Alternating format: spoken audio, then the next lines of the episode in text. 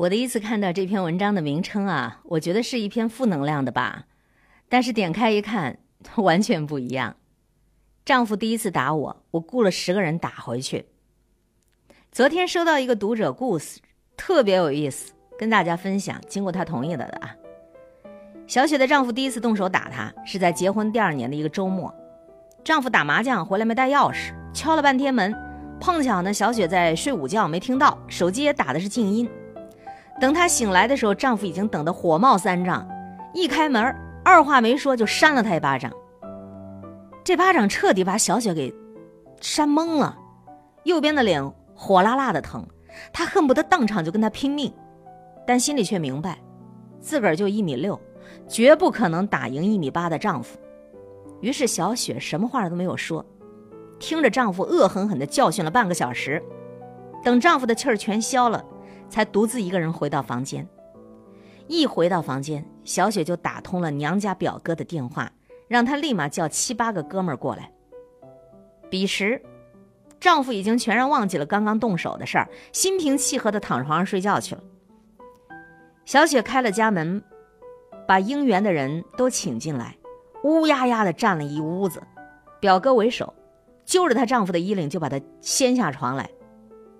你刚是打我妹了吧？丈夫一睁眼睛，吓得脸色都白了。小雪，刚他怎么打的你？你打回去。就这样，在一屋子人的撑腰之下，小雪狠狠地出了一口恶气。有意思的是，刚刚还盛气凌人的丈夫，现在居然蔫的连屁都不敢放一个了。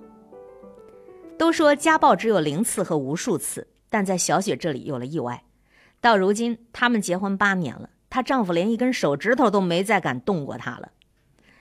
哎呀，你就原谅一下我的恶趣味啊！听完这个故事，我简直想要为小雪放一串烟花啊！干得漂亮！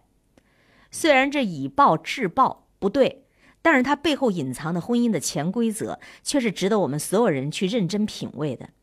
如果说一桩婚姻里的不愉快你不想一直都忍，那么你第一次就千万不要忍。我想起朋友跟我讲过一件小事啊，就他刚结婚那会儿。小姑子过来做客，看中了她的一个手镯，那手镯也不是什么贵重的东西，送她也没什么。但这时候婆婆却说了一句很冒犯的话：“哎呀，你嫂子的东西不就是你哥的吗？你看中了你就拿走呗。”朋友一听，立马就从小姑子手里边把手镯拿了回来。他说：“你要是喜欢，叫你哥一会儿带你去买一个吧。”婆婆就在旁边嘀咕了：“干嘛买一个呀？”这不是有现成的吗？我看你平时也没怎么戴的呀。朋友纠正道：“妈，我平时是没怎么戴，但您就这么帮我做主给送出去了，也不适合，对吧？”这话说的很硬，几乎是明摆着得罪了婆婆和小姑子了。哎，可是从那以后，婆婆便知道她不是个能够随便拿捏的主，再不敢随意动她的东西了，更不敢再说什么“你的不就是我儿子的吗？”不敢再说这话了。婆媳俩隔着一碗汤的距离，彼此相敬，反倒没闹出什么大矛盾。而我此前在文章里也写过，另一个读者就没有那么幸运了。她结婚那会儿啊，她婆婆想住她的婚房，她怕影响了婆媳关系，就退让了。后来婆婆不肯搬走，丈夫就劝她跟婆婆同住，她不敢据理力争，又一次退让了。再后来，婆婆不断的动用她的私人物品。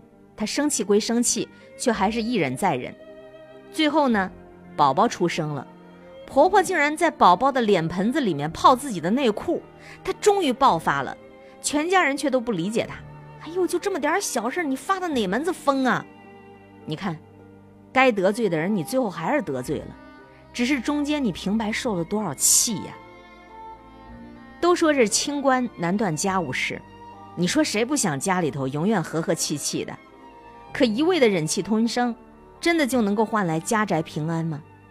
不，人都是欺软怕硬的。今儿个他对你呼来喝去，你没有还击，明儿个他就可能蹬鼻子上脸了。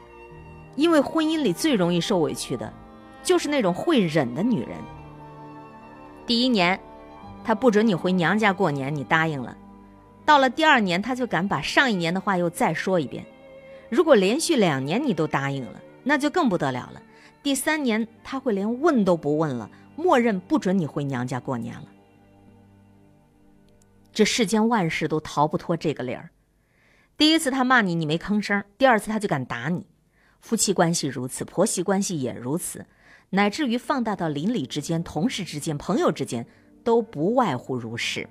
你越是会忍，对方便越欺负到你头上去。可是有人会说了，我不忍怎么办呢？会影响家庭和谐的呀。是的，当然会影响家庭和谐。你拒绝跟丈夫回婆家过年。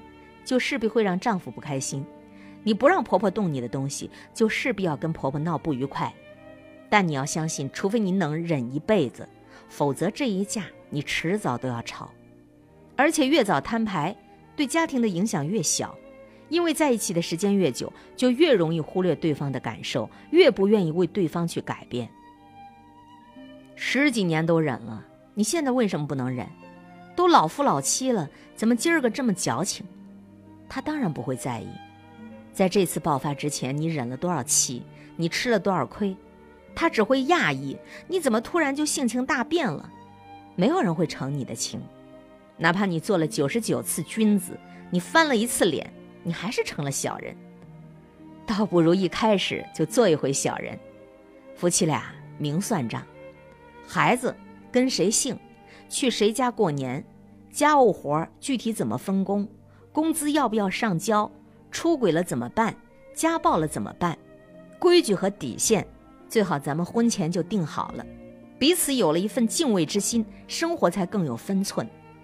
底线之内，你怎样都爱你；底线之外，给你点颜色瞧瞧，就这暴脾气了。这是一篇描写婚姻家庭的相处哲学的文章。刊登在哲学人生网公众号上的推送，甘北的生活观点。丈夫第一次打我，我雇了十个人打回去。初一听这文章名字，满满的负能量。可你认真读下去，万事万物关系的和谐，还真是有很大的智慧蕴藏其间呢。家家有本难念的经，可这本经，你如果给它定下规矩和底线，还是挺好念的，而且会越念越和谐，越念。你越有劲儿，家和方能万事兴。我想，如果每一个人的夫妻关系、婆媳关系啊，这个各方面的亲戚关系都处得和和美美的，你想不幸福，都有点困难的了。